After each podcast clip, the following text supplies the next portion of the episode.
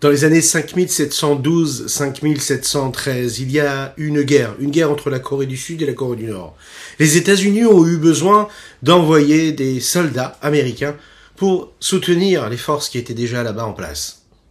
Un des soldats a décidé d'aller voir le rabbi pour demander une bénédiction.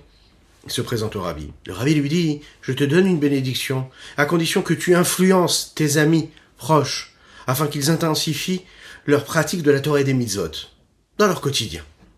Ce soldat-là venait à peine de se rapprocher de la Torah, des mitzvot, de la pratique. Il a donc dit au rabbi de Lubavitch, mais comment est-ce que je peux influencer les autres alors que je viens à peine de rentrer dans la pratique de la Torah et des mitzvot? Le rabbi l'a regardé et lui a dit, écoute-moi bien.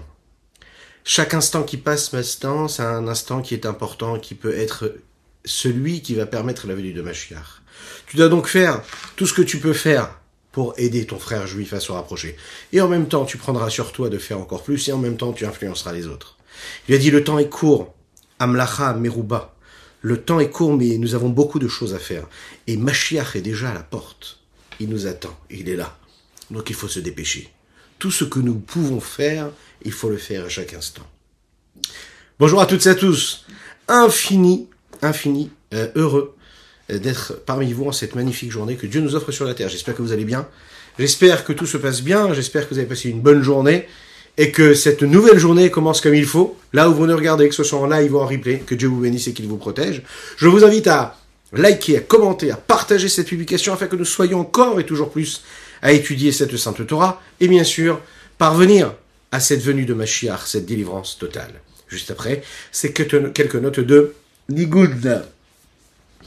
אשכינו, אשכינו, אשכינו, מה טוב חלקנו, אשכינו, אשכינו, מה טוב חלקנו. אשכינו, אשכינו, אשכינו, מה טוב חלקנו, אשכינו, אשכינו, מה טוב חלקנו. ומה נעים, ומה נעים גורלנו, ומה יפה, יפה ירושתנו. ומנעים ומנעים גורלנו, ומה יפה יפה ירושתנו. ומנעים נעים נעים גורלנו, ומה יפה יפה ירושתנו. ומנעים נעים נעים גורלנו, ומה יפה יפה ירושתנו. ומנעים ומנעים גורלנו. ומה יפה יפה ירושתנו. Nous allons parler d'amour, différentes formes d'amour. L'amour précis, l'amour multiple, cet amour que nous devons éprouver pour Akadosh Baruch pour Dieu. Nous avons parlé de crainte, il faut parler d'amour. L'amour et la crainte, c'est ce qui nous permet de nous rapprocher d'Akadosh Baruch de Dieu comme il faut. On a déjà parlé, et on va quand même euh, introduire notre shiur aujourd'hui par l'histoire de Rabbi El Hazar Ben Dourdaya, qui va être appelé Rabbi? Même si à un moment de sa vie, on va l'appeler El Hazar ben Dourdaya. Le Talmud nous parle de lui, mais tout d'abord, nous allons souhaiter les Chaïm à chacune et chacun, les Chaïm les Chaïm. Rappelez que nous étudions les Ilon Nishmat Avi Umori Rabbi Rouven Ben Isser à la Vachalom, et pour la Refouachenama totale et complète, c'est dit Amen ve Amen de Avraham Nissim Ben Sultana. Qu'Hachem lui envoie une guérison totale et complète, miraculeuse, en un instant, en un clin d'œil. Le roi des plaisirs, nous allons l'appeler, le roi des plaisirs. Il n'y avait pas un seul plaisir qu'il n'avait pas testé, qu'il n'avait pas tenté. On parle d'un homme qui était un grand rachat. Il a transgressé tout ce qu'il fallait et tout ce qu'il pouvait transgresser sur terre, que Dieu nous en préserve, jusqu'un jour où il va rencontrer une femme qui va lui dire, tu n'as plus du tout, du tout, du tout moyen de retourner et de revenir de tout ce que tu as fait. C'est fini, tu es perdu. Dieu jamais ne t'acceptera en retour. Tu as été beaucoup trop loin. Cet homme-là, on l'appelle Elazar ben Nourdaya. Elazar sentait que quand cette femme lui a dit ça, tout allait disparaître. Il s'est senti vraiment perdu. Tous les plaisirs qu'il avait pu avoir pendant toute sa vie lui ont paru comme une petite, euh, un petit grain de sable qui s'en va aussi vite qu'il arrive à travers le vent et par le vent. Dès l'instant où il a compris qu'en réalité, sa vie entière ne valait plus rien s'il savait, s'il était persuadé, comme cette femme lui disait, que Akadosh Baruch ne pouvait plus accepter cette, cette, cette teshuva de lui. Alors, il a eu vraiment, vraiment beaucoup de peine. Et l'histoire nous raconte qu'il s'est tout simplement assis à terre. Il a explosé de pleurs, de souffrance et de douleur. Il a pleuré toutes les larmes de son corps. La Gemara Avodazara nous dit qu'à ce moment-là, tellement, tellement, tellement il a pleuré, Yatz'an Ishmato. Son âme a quitté son corps et elle est arrivée vers le Créateur. Tellement il a pleuré de souffrance et de douleur. La Gemara nous dit, le Talmud nous dit, il y a une voix qui est sortie du ciel et qui a dit, El Hazar, Rabbi El Hazar ben Dourdaya, Rabbi El Hazar ben Dourdaya est accueilli et au monde futur, dans le monde futur. Il n'est plus ce grand fauteur, ce grand pécheur qui a fait toutes les fautes que le monde pouvait lui offrir, tous les plaisirs du monde, mais il est appelé Rabbi El-Hazar ben Dourdaya.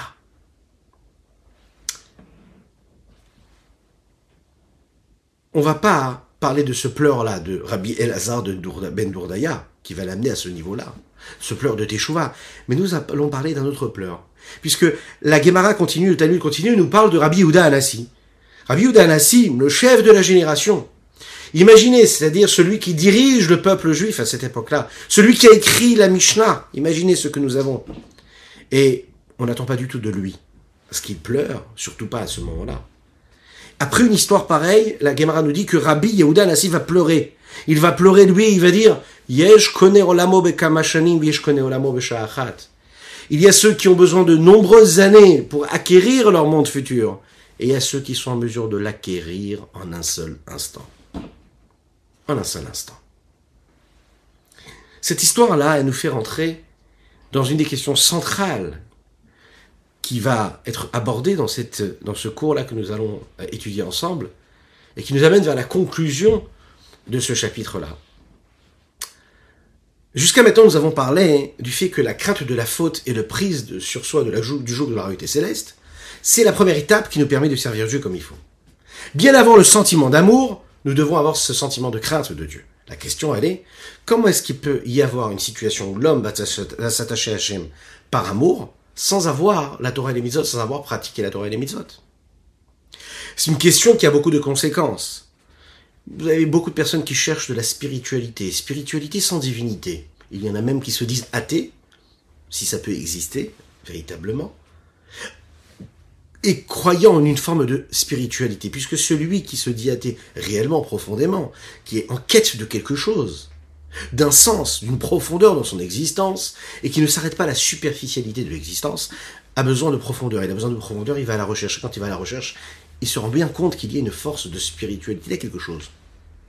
Cette spiritualité qui, sans parler des autres religions, qui en réalité nous montre que elle se détache le plus de la matière pour se sentir spirituel. Là où la Torah et les mitzvot nous montrent que non, que la plus grande des spiritualités se vit dans la plus grande des matérialités, ces êtres-là qui sont dans cette spiritualité-là, ils se détachent de la matière. Ils n'ont pas d'enfants, ils ne se marient pas. Ils ne profitent plus de ce monde-là, ils s'extraient, ils se séparent du monde. Là où la Torah et les mitzvot nous demandent de vivre dans une pratique concrète. La spiritualité dans la pratique juive, c'est quelque chose de kadosh, de saint. C'est là pour nous permettre de nous attacher à quelque chose, à Dieu. Beaucoup de personnes qui cherchent la spiritualité, qui essayent, eux par contre, de s'attacher à Dieu par l'intermédiaire des sentiments, des émotions, euh, vont se rendre compte qu'en fait, la partie technique de la connexion qu'il y a à Dieu, de ce rapport, de ce contact à Dieu, va leur poser problème. Est-ce qu'on a la possibilité d'entreprendre et d'emprunter un sentier qui nous permettra d'arriver à notre but et à notre objectif? Sans passer par l'action concrète, par la pratique, par la crainte de Dieu qui se joue dans les actes. Dans le même esprit de cette histoire que nous avons racontée, est-ce que chacun, et est-ce que chacune et chacun d'entre nous, nous avons la possibilité, en un seul instant, mais sha'arat, d'acquérir notre monde futur, sans accomplir la Torah et les mitzvot? Comme on l'a vu dans cette histoire, que Elazar ben Nourdaya, qui va devenir Rabbi Elazar ben Nourdaya, lui, ne fera même pas la Torah et les mitzvot. Il fera même l'inverse, il fera les Averot jusqu'au dernier moment de sa vie. Les Chaim.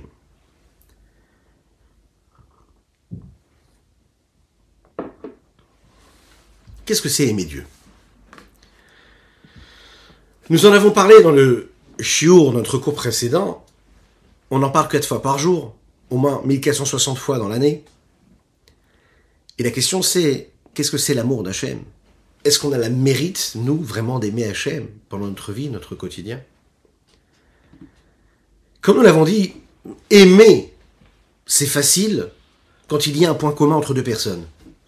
Quand nous parlons d'Akadosh Baruch nous parlons d'un amour qui est a priori distancé par un fossé. Aimer Dieu, mais pour qu'il y ait amour entre deux êtres, deux entités, il faut qu'il y ait un point commun. Mais quel est le point commun qui est entre Dieu et nous? A priori. Lorsqu'un enfant veut un petit bonbon, une petite sucrerie, il y a deux situations. Il y a par exemple cette situation où l'enfant a une soif véritable pour ce bonbon, elle a une attirance pour ce bonbon, et qui va s'exprimer à travers par exemple un pleur, un caprice. Je veux ce bonbon. Ça veut dire qu'il ressent un manque, et plus il voit qu'on ne va pas lui donner, plus il voit qu'on n'entend pas sa demande, son désir, plus il va pleurer. Ce pleur-là est en train d'exprimer une forme de manque. Il y a parfois une autre situation. L'enfant, par exemple, a déjà reçu son bonbon, sa sucrerie, et il est en train d'en profiter. Dans les deux cas, il y a l'expression d'un désir. Là, c'est un désir qui n'a pas encore été assouvi. Donc l'enfant, il est en train de montrer qu'il en a envie. Donc il éprouve de l'amour pour ce petit bonbon. Quand il en profite et qu'il l'a, là aussi, il éprouve de l'amour. Mais l'amour qu'il éprouve quand il a la chose, c'est pas le même amour qu'il éprouve quand il est en train de demander la chose. C'est la raison pour laquelle ici nous parlons d'un amour qui vient comme quelqu'un qui languit quelque chose qu'il n'a pas, ou bien l'amour de quelque chose qui est ressenti par quelqu'un qui a déjà la chose, et qui est un état de fait, un amour qui est à l'intérieur. À ce moment-là, en réalité, ça va dépendre des parents. Est-ce qu'ils vont lui donner la sucrerie ou ne pas lui donner?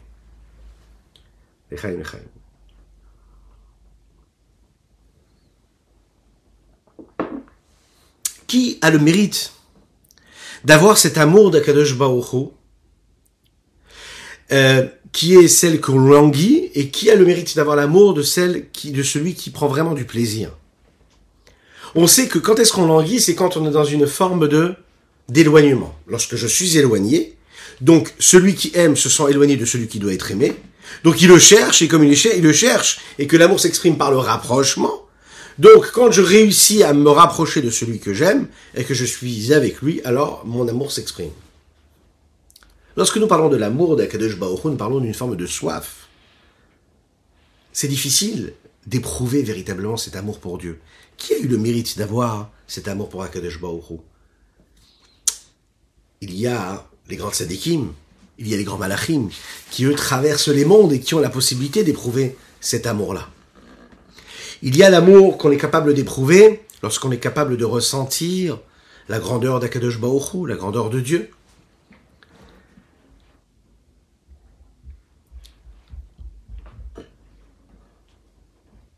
Vous connaissez cette fameuse histoire cette personne-là qui avait vraiment envie d'aimer Akadosh Baruch Et l'expression de l'amour d'Akadosh Baruch c'est quand Akadosh est capable de se révéler à l'homme.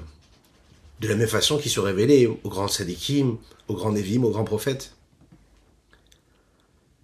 Un jour, un homme a vu dans les Sfarim, dans les grands livres de sainteté, que lorsque l'on jeûne 40 jours de Ta'anit, 40 jeûnes, et qu'on ne parle pas de parole profane, et qu'on est capable de vivre toutes sortes d'expériences physiques où l'on montre vraiment comment notre corps se prépare à cette forme de spiritualité, et que lorsqu'on va marcher par exemple avec des clous sur ses dans ses chaussures, vraiment des choses où ils font, qui, nous font euh, euh, souffrir réellement dans cette matérialité, ce qui n'est pas du tout ce qu'on doit rechercher à faire. Mais cet homme-là a lu dans un livre saint que de cette façon-là, l'homme qui vraiment vraiment se détache de la matière à ce point-là, il a le mérite de d'avoir la vue de Eliawanavi qui se révèle à lui. Il a vu ça, il a dit génial, je vais le faire. Il a fait tout ce qu'il fallait. Pardon. Il a jeûné pendant 40 jours, etc., etc. Et il n'a pas encore eu l'occasion de le voir. Eliawanavi ne se révèle pas à lui. Il décide de prendre son petit baluchon et d'aller voir le Baal Shem le saint maître Baal Shem. Il va voir le Baal Shem. Il dit voilà, je comprends pas. J'ai fait tout ce qu'il fallait, tout ce qui est écrit dans les livres saints. Et Eliawanavi ne s'est toujours pas révélé à moi. Le Baal Shem l'a pris comme ça par la main et l'a amené dans la cour. À cette époque-là, bien sûr, il faisait assez froid. Et la neige tombait. La neige tombait et recouvrait toute la cour. Baal a demandé au cocher de libérer le cheval qui était attaché. Lorsque le cheval a senti l'air frais de dehors et qu'il a vu la neige, il s'est mis à s'enrouler comme ça dans la neige. Profiter comme les animaux aiment bien profiter pour se dégourdir. Le Baal a dit à cet homme-là, il a dit, tu vois ce cheval-là, lui, il a fait comme toi, mais encore plus que toi. Toi, pendant 40 jours, t'as pas parlé, t'as pas dit des paroles profanes. Lui, ça fait 20 ans qu'il est vivant, donc ça fait 20 ans qu'il ne dit pas de paroles profanes. Lui, il a fait comme toi. Il porte aussi des sabots avec des clous pour pouvoir avancer. Toi, tu l'as fait que 40 jours, lui, il fait ça depuis des années. Toi, tu t'es roulé dans la neige pour montrer qu'il était capable de souffrir. Mais lui, c'est ce qu'il est capable de faire. Tu l'as vu, on l'a à peine détaché qu'il est capable de le faire, lui aussi. Et tout ça, ça ne l'a pas amené à recevoir le dévoilement d'Eliaou Navi. Pourquoi? Parce que c'est un cheval. Un cheval, un cheval, ça reste un cheval. Vous avez bien compris ce qu'il veut lui dire par là. Hein c'est que tu peux tout faire ce que tu as envie de faire. Mais profondément, l'attachement d'Akadosh Baruch c'est un attachement qui, transcende complètement l'être. C'est pas seulement les gestes et les postures qui nous permettent d'arriver à ce véritable amour de Dieu. Si l'amour multiple que nous avons appelé la Havaraba, elle vient d'Akadosh Baruch de Dieu, eh bien l'amour éternel, lui, vient par le travail et l'effort de l'homme. L'éternité s'inscrit dans le réel. L'éternité s'inscrit justement parce que je fais. Si je ne fais pas, il n'y a pas d'éternité. Si je suis dans la supposition, dans la réflexion, dans l'analyse, dans le questionnement de ce qu'il y aura avant, de ce qu'il y a eu avant et de ce qu'il y aura après, je ne suis pas dans le présent. Le présent, c'est réellement ce que je suis en train de vivre maintenant, c'est ma réalité, c'est l'acte concret, et c'est ce qui en fait matérialise et exprime l'amour transcendant que j'ai pour Akadosh Baoru dans quelque chose de concret. Quand je me fatigue ici-bas, je suis en train de vivre l'expression même de la présence d'Akadosh Baruch en moi. C'est la raison pour laquelle c'est appelé un amour qui est éternel. L'éternité se crée à l'instant présent. C'est pas un vieux, un vœu pieux, l'éternité. L'éternité, c'est pas quelque chose qui se passera plus tard. L'éternité, c'est quelque chose qui se vit maintenant. Et je connais, oh la en un seul instant, tu es déjà en train d'atteindre un niveau, un niveau d'infini, parce que maintenant, ça se joue.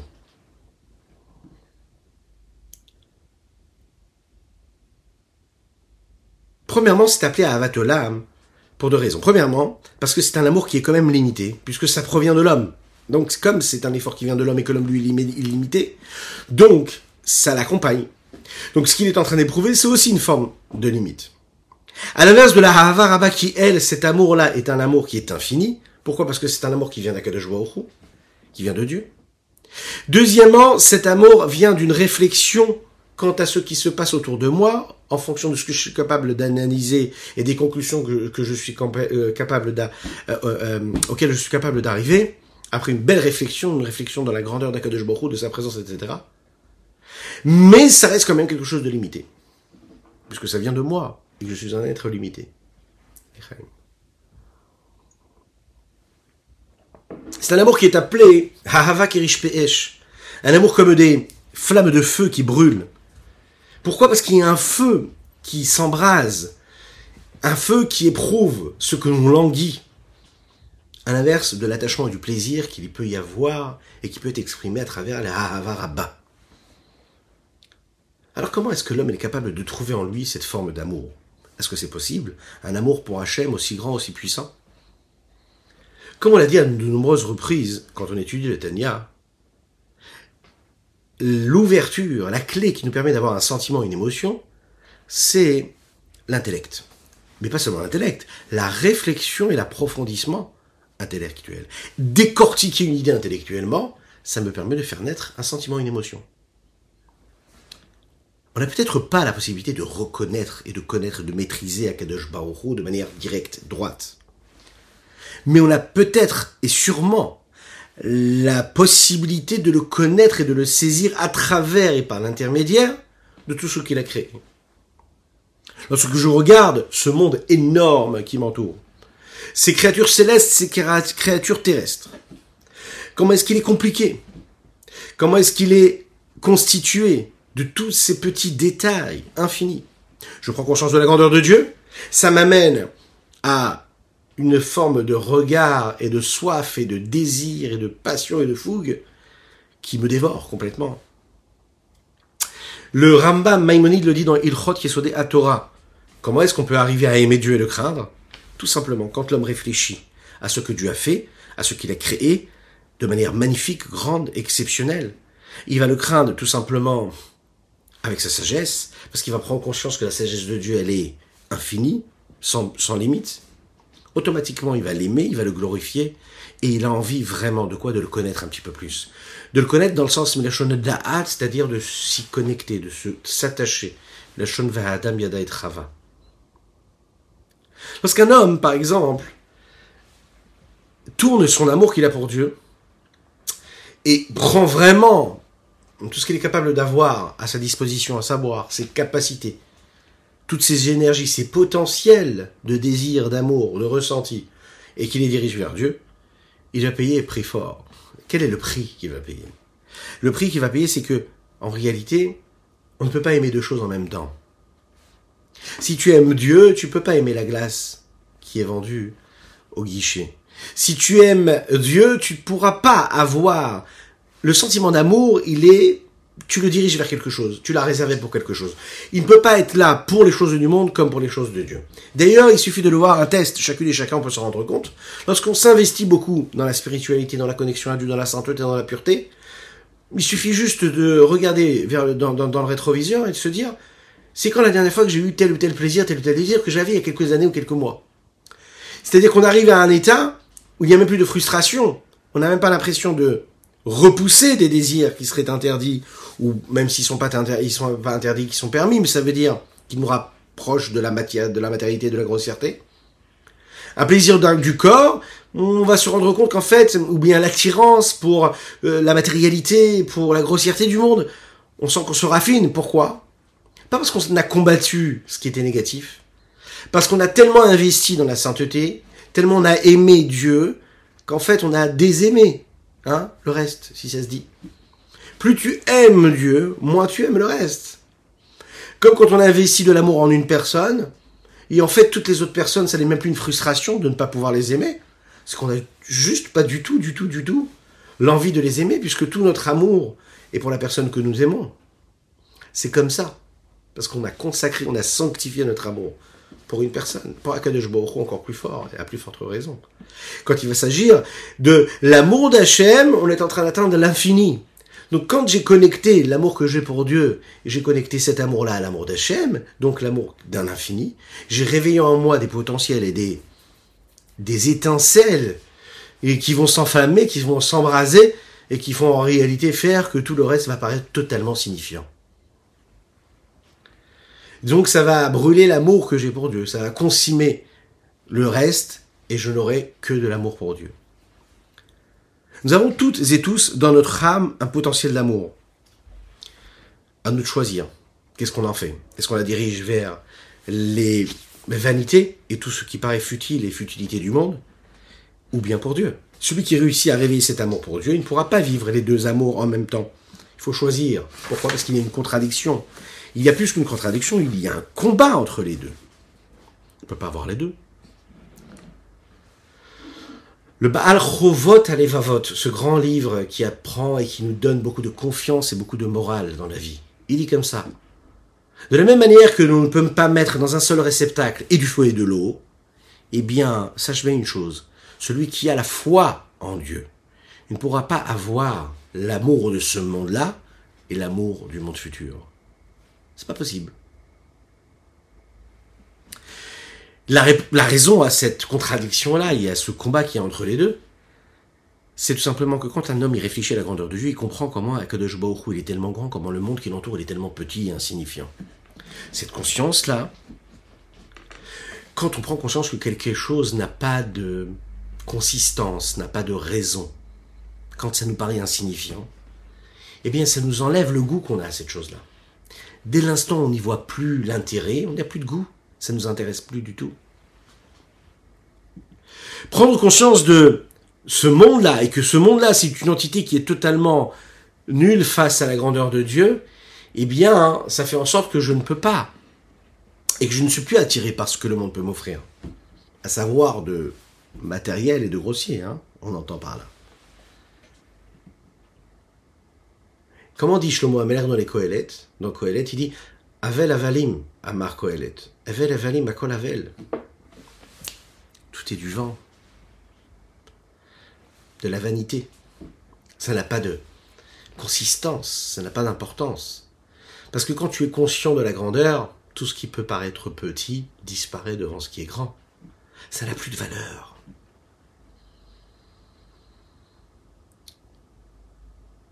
Lorsqu'un homme a du sens, a, donne du sens à son existence, lorsqu'il a un objectif qui est grand, qui est passionnant, alors des petites futilités de la vie de l'existence, des choses à laquelle il pouvait passer sa vie et ses journées, d'accord, vont lui paraître complètement insignifiants. Il n'aura même pas besoin de les combattre. Il n'y pensera même plus. Pourquoi? Parce que ça paraît sans intérêt face à quelque chose de grand, face à quelque chose de beaucoup plus beau. Ça ne pas du tout.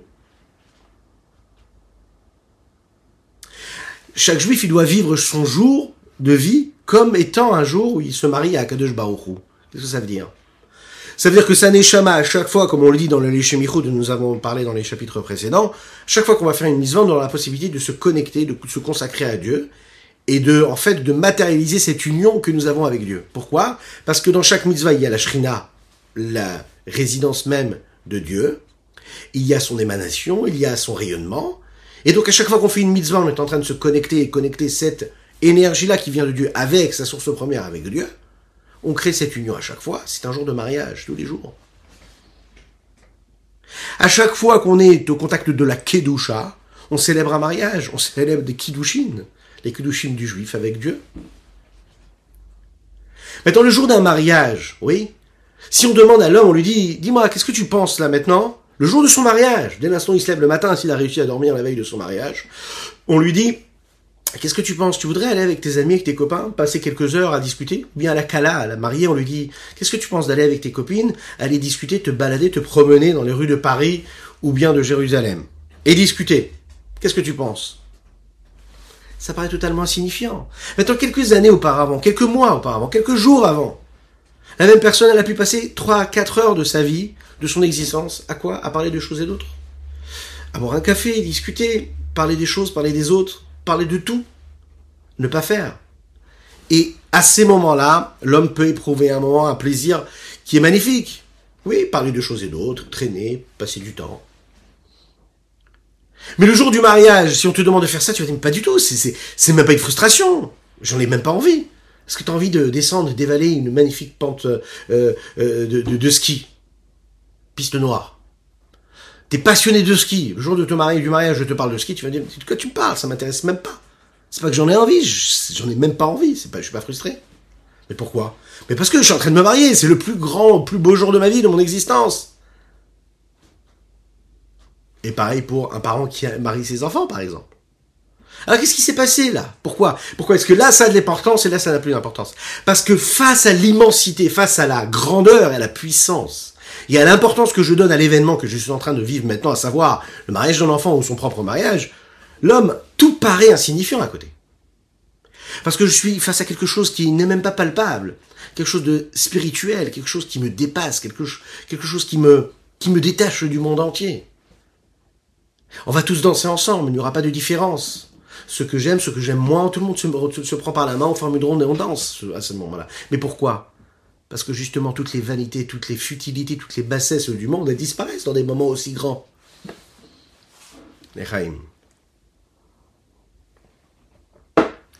Lorsque je brûle d'amour pour Dieu, ben tout le reste disparaît. Si tu aimes Dieu, ben l'amour que tu as pour les choses vaines et, et, et futiles disparaissent, disparaît complètement.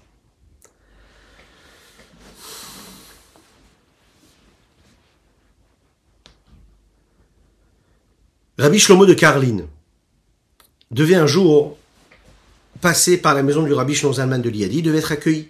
On a déjà raconté cette histoire, mais elle est magnifique. La rabbinite, excusez-moi, l'épouse du Rabbi Shlomo de Liadi, a décidé de se préparer à la venue de ce grand sadique-là. Il faut savoir que la Chassidut Karlin était très proche de la Chassidut Rabad. D'ailleurs, jusqu'à aujourd'hui, les Chassidim de Karlin sont proches assez de la Chassidut Rabad. Et donc la rabbinite et ses filles, et toutes les personnes qui travaillaient, qui, qui étaient dans cette maison-là, décident de se partager les tâches, et chacun décide de préparer le plat, d'aider à préparer le plat pour le rabbi Shlomo de Karlin qui allait arriver. Il y en a une qui allait préparer la viande, l'autre qui allait faire cuire les chalotes, l'autre qui allait faire cuire les poissons, etc. Pendant la nuit, chacune des femmes-là s'est souvenue qu'en fait, elles avaient oublié de décider qui allait mettre le, le, sel dans les plats. Elle s'est dit, mais c'est pas possible. Vraiment, ils vont manger sans sel, c'est pas possible. Elle s'est vite levée, elle a pris la salière, elle a décidé de mettre du, sel partout.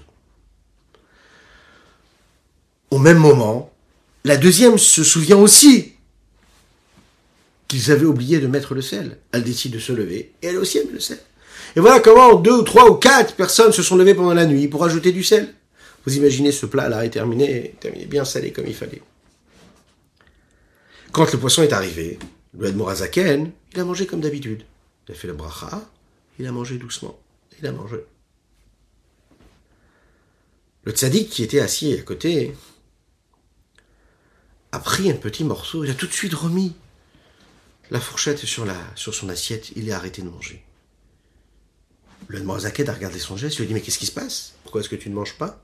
Le tzaddik lui a répondu, lui Mais tu n'as pas remarqué que le poisson, il est extrêmement salé, c'est immangeable le Morazaken a regardé comme ça, il lui a dit, tu sais que depuis que moi j'ai été chez mon maître, le Magui de Mezrich, qui était l'élève du Baal Shem Tov, je n'ai plus de goût dans la nourriture.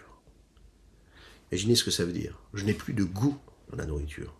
Le Morazaken, qui nous a donné ce Tanya, que nous étudions par la grâce de Dieu. Ça veut dire que l'Admorazaken ici, c'est pas que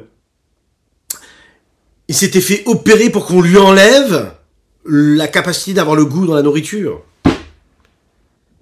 C'est juste qu'en fait, avec le Magid de Mezrich, ce grand maître, il avait appris complètement à ne plus ressentir le sel. Automatiquement, parce qu'il avait appris à ressentir autre chose. Chez le Magid de Mezrich, était né chez lui, était et, s'était réveillé chez lui un amour pour Akadosh Baruch qui était dévorant et qui avait tout brûlé sur son passage, qui avait même brûlé l'amour qu'il aurait pu avoir sur ce que le monde pouvait lui offrir.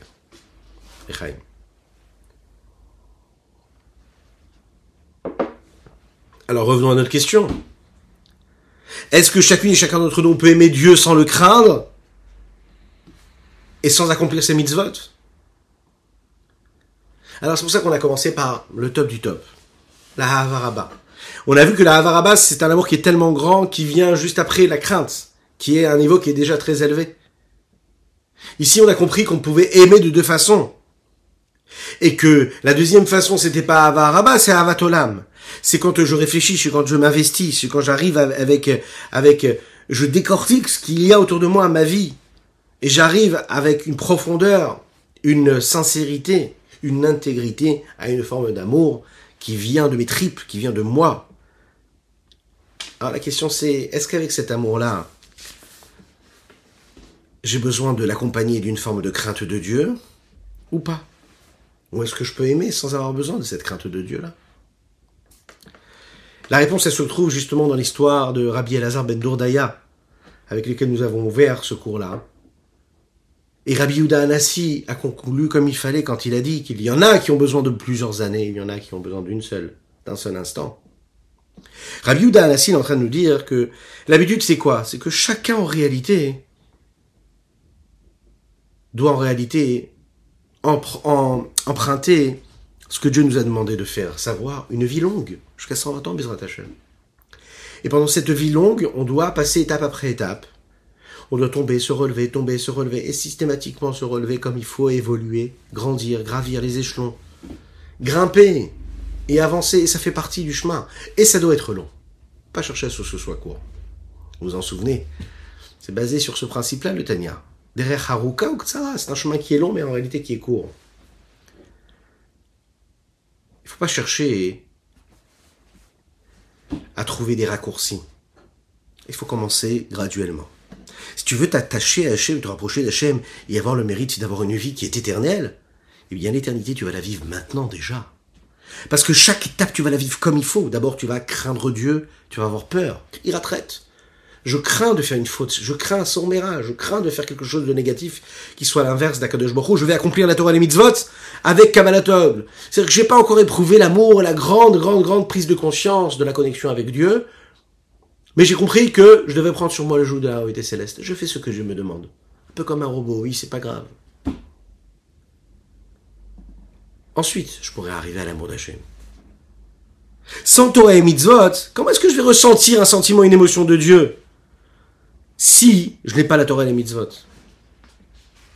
Si je suis dans une situation de spiritualité et de vécu tellement éloignée de celle de Dieu, qui elle s'exprime justement quand je suis capable d'accomplir une mitzvah parce que j'aime Dieu, comment est-ce que je vais l'aimer et comment je vais le craindre?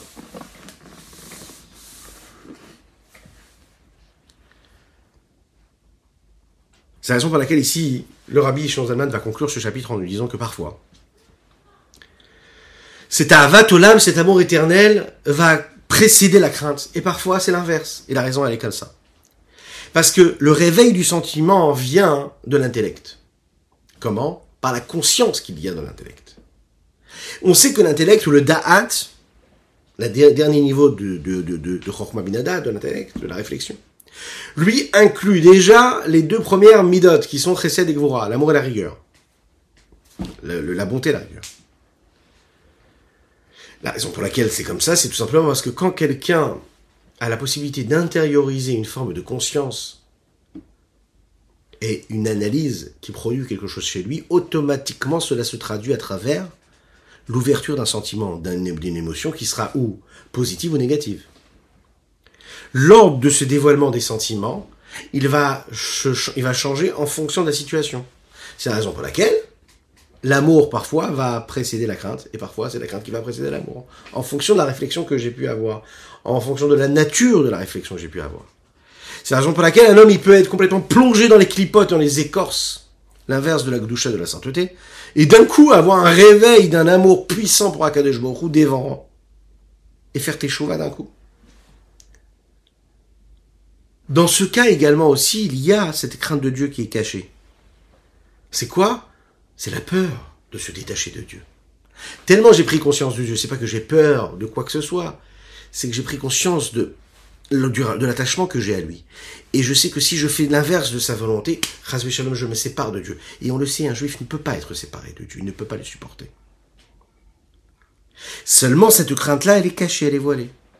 Alors que le sentiment d'amour, c'est un sentiment qui, lui, se traduit par un dévoilement. Mais comme nous l'avons dit, le chemin que nous devons nous choisir chacune et chacun, c'est ce qui nous a été fixé par la Torah. D'abord commencer par le prise, du joug de la royauté céleste. Ensuite, on accomplit la Torah et comme il faut. De cette façon-là, on éclaire notre âme d'une lumière de sainteté. Et, automatiquement, on réveille ce sentiment d'amour. Il y a de la place pour l'amour. Rabbi Shimon Zalman veut nous dire que dans le mot de l'amour, Ve'ahavta. Ve'ahavta et tu aimeras ton Dieu. Ve'ahavta, c'est la valeur numérique 414. Deux fois 207. Et 207, c'est la valeur numérique du mot or, lumière. Ce qui veut dire que pour atteindre et pour réussir à accomplir la mitzvah de Ve'ahavta d'aimer, un homme a besoin de deux lumières. Il a besoin de Or à Torah ou mitzvot ve'or ha'ava. La lumière de la, l'étude de la Torah et des mitzvot, et la lumière de l'amour d'Akadosh Baruch. Regardons tout de suite dans le mot ce qui est dit ici. Veine, bechinazu, ce niveau-là d'amour. Chez kodemet lira. Parfois, cela précède la crainte. Kefi bechinat adaat amoïda. Comme le niveau de da'at, comme il a dit, qui fait naître cet amour, cette crainte qu'Anouda. Shadat, comme on sait que le, le Da'at, Kolel Gvorot, il inclut de la bonté et de la rigueur chez En Ahavavira. Cela se traduit par ce qu'ils représentent dans leur profondeur, de leur intériorité, à savoir l'amour et la crainte. Et la bonté, elle précède, hein, et avant de descendre et de se dévoiler. C'est la raison pour laquelle, un rachat, quelqu'un qui fait des avérotes, un impie, pourra faire, euh, pourra faire de teshuva et revenir vers Dieu. Mais ava d'amour. Comment Anolda Hashem Lokav ça va venir de son cœur parce qu'il va se souvenir qu'il y a Dieu. Oui, mais t'as pas fait tout le travail qui précède. T'as pas pris sur toi le jour où il était céleste. T'as pas fait toute la Torah. T'as pas étudié la Torah. T'as pas pratiqué les mitzvot, etc. C'est pas grave. Tu t'es souvenu de Dieu, donc tu veux plus être séparé de Dieu. Et cette non-volonté, cette volonté que tu as de ne plus être séparé de Dieu, eh bien, elle fait que tu arrives à faire tes choix. Mikol Makom. Attention, il nous dit, le Rabbi attention. Il faut se souvenir quand même que le chemin normal, c'est quoi? Aïra Gamken Kulaba Memeila. Faut savoir que cette crainte-là, elle est quand même inclue dans cet amour-là automatiquement, parce que sinon, il n'aimerait pas. Donc, dans cet amour-là, il y a une forme de crainte également. Celle de ne pas être détaché de Dieu. Rakshi Bibrinat Katut elle est petite, elle est voilée. La crainte de la faute qui est de ne pas enfreindre la loi d'Akadosh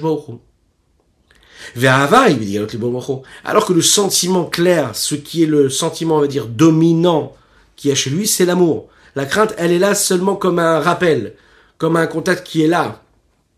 Un petit peu comme en, en, détaché, hein. Elle est présente, elle est là, mais ce qu'il ressent vraiment, c'est de l'amour. Ça veut dire qu'il est tellement en train d'aimer Dieu qu'il va pas faire l'inverse d'Hachem. Donc s'il ne fait pas l'inverse, pardon, s'il ne fait pas l'inverse de la volonté d'Hachem, c'est parce qu'il craint Dieu, c'est parce qu'il aime trop Dieu. Donc, il ne veut pas le décevoir.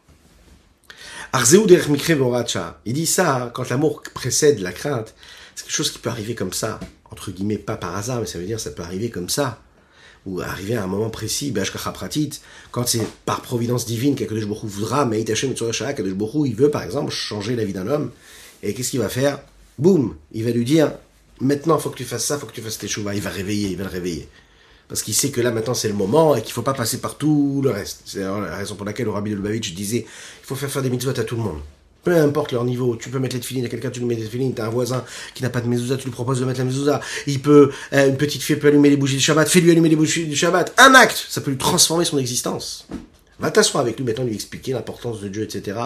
Il s'en ira. Il n'a pas le temps pour parler, de discuter tout cela, pour faire naître en lui la grandeur de Dieu, pour le craindre et après l'aimer. Avec un acte, par contre, tu peux complètement transformer son existence. Echaim, Echaim.